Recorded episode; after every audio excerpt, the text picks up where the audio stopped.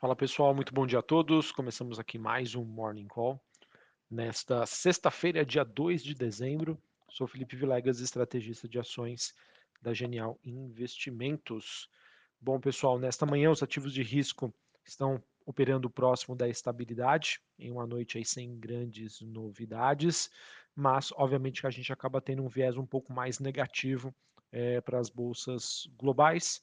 É, no caso, eu vejo que os investidores estão aguardando né, o relatório de empregos dos Estados Unidos, o que acredito que possa dar pistas aí sobre os próximos passos do Fed.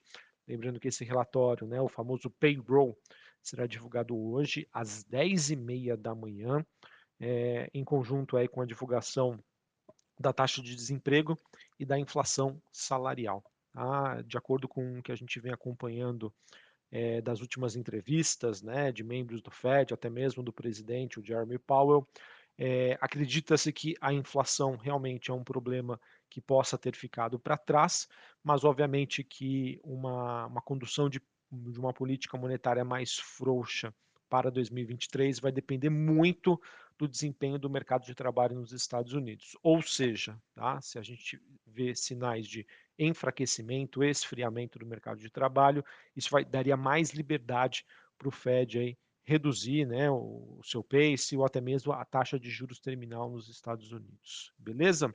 Porém, pessoal, essa reação mais negativa é dado que muitos economistas consideram que os dados que serão divulgados hoje devem ficar um pouco aquém né, desse ponto de virada que os membros do Fed estão aguardando aí na batalha de combate à inflação. A projeção mediana né, da pesquisa da Bloomberg mostra que há uma expectativa de um aumento de 200 mil vagas, né, ou seja, a criação de 200 mil vagas é, em novembro, esfriando aí ligeiramente em relação ao mês de outubro. Tá? Então, fiquem muito atentos a estes números, pessoal, 10 e meia da manhã. Um número melhor do que 200 mil, obviamente que vai trazer uma reação mais negativa para o mercado. Como assim, Felipe? Uma, um número positivo sobre a economia americana reagindo negativamente no mercado. É assim que ele vem trabalhando, tá? Diante é, do cenário de que um mercado de trabalho aquecido, necessidade de maiores juros. Maiores juros é ruim para a economia, é ruim para os resultados das empresas. Um dado pior do que 200 mil é ruim para o mercado de trabalho? Sim, é ruim, é ruim para a economia americana, mas isso vai se traduzir numa menor expectativa sobre a trajetória de juros nos Estados Unidos, a taxa terminal, e isso acaba sendo positivo para a precificação das ações, tá bom? Então fiquem muito atentos. 200 mil é o número esperado ali, a mediana das expectativas. Qualquer número acima disso é negativo para o mercado, qualquer número abaixo é positivo uh, em termos de reação uh, do, da precificação das ações. É, sobre o desempenho neste momento, S&P Futuro caindo 0,04, Dow Jones caindo 0,08 e a Nasdaq caindo 0,09. Em relação à China, pessoal, seguem os sinais né, de que a China pretende afrouxar gradualmente a sua política de Covid-0. Hoje pela manhã, é, houve rumores de que o governo chinês tem direcionado os bancos locais a emitir dívida offshore para tentar ajudar a financiar as incorporadoras chinesas. Mais um sinal aí de suporte ao mercado imobiliário. Não é à toa né, que a gente teve, é, obviamente, uma reação positiva do minério de ferro, subiu mais de 3% na Bolsa de Singapura, ele caminha para o maior fechamento em três meses. Porém, pessoal, mesmo não aconteceu com outros metais. Tá? O níquel cai 0,037 e o cobre avançando aí uma leve alta 0,06. Em relação ao petróleo, pessoal, a gente tem um dia levemente positivo, o petróleo negociando ali na faixa dos 81 dólares o barril, contrato negociado em Nova York, e o Brent alta de 0,15 a 87 dólares o barril. Petróleo então na estabilidade, mesmo assim está caminhando aí para sua maior alta semanal em quase dois meses. E dentre os motivos que justificam essa alta semanal do petróleo, nós temos o alívio né, na situação na China, ou pelo menos expectativa, é, o petróleo se beneficiando também de possíveis interrupções das vendas de petróleo das reservas norte-americanas, queda do dólar e expectativa em torno da reunião da OPEP sobre uma redução da oferta, o que poderia fazer então é, trazer essa visão mais construtiva para os preços do petróleo. Uh, falando sobre bolsa chinesa, a gente teve a bolsa de Xangai caindo 0,29, Hong Kong queda de 0,33 e a bolsa japonesa caindo 1,5%. Em relação à Europa, nós temos Londres caindo 0,24, Paris na França caindo 0,23 e a bolsa da Alemanha subindo 0,12.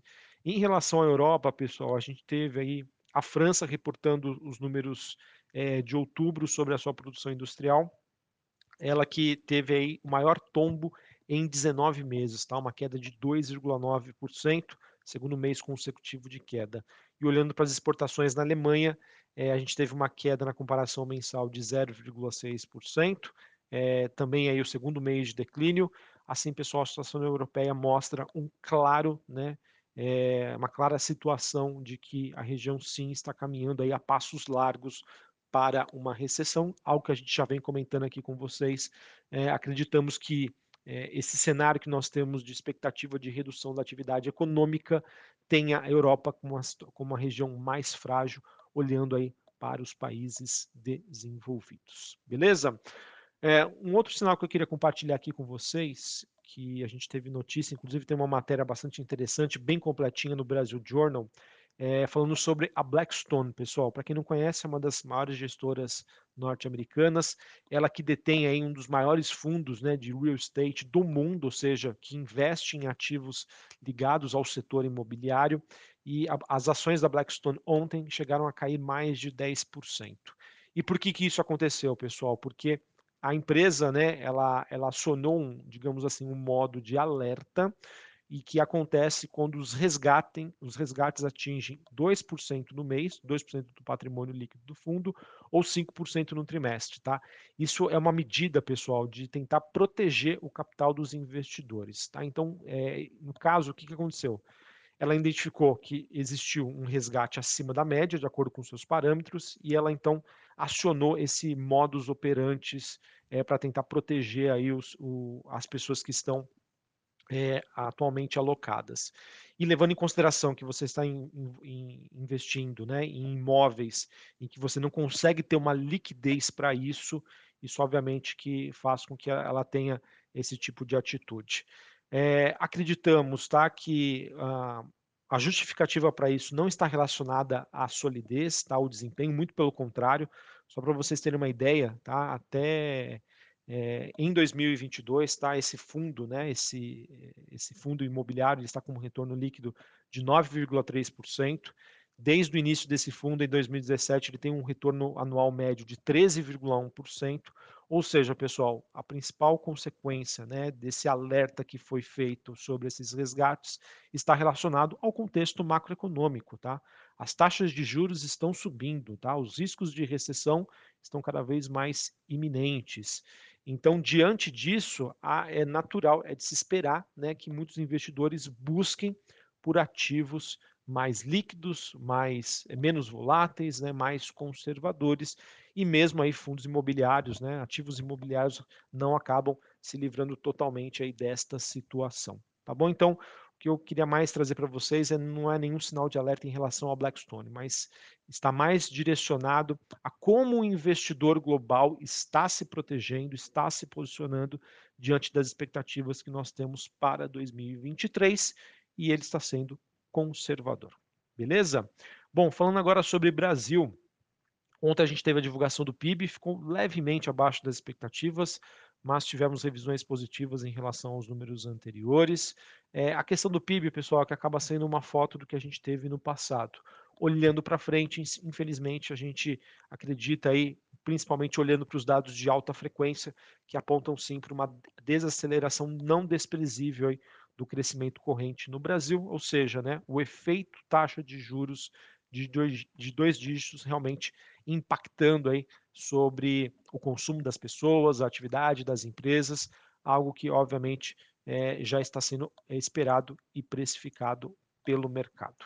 Sobre as questões políticas, tá? A gente não teve grandes novidades, mercado que segue nas expectativas sobre a PEC da transição e também sobre a equipe ministerial. O que nós tivemos ontem foi é, o Aloysio Mercadante, né, que faz parte aí dessa equipe de transição do governo Lula, dizendo que será preciso aí pelo menos dois anos para aprovar um arcabouço fiscal que possa trazer longevidade e sustentabilidade. A gente também teve a senadora Simone Tebet, que está pleiteando aí um cargo no Ministério de Lula, ela disse que o mínimo a ser aprovado pelo Congresso nessa PEC de transição é de algo em torno de 140 bilhões de reais.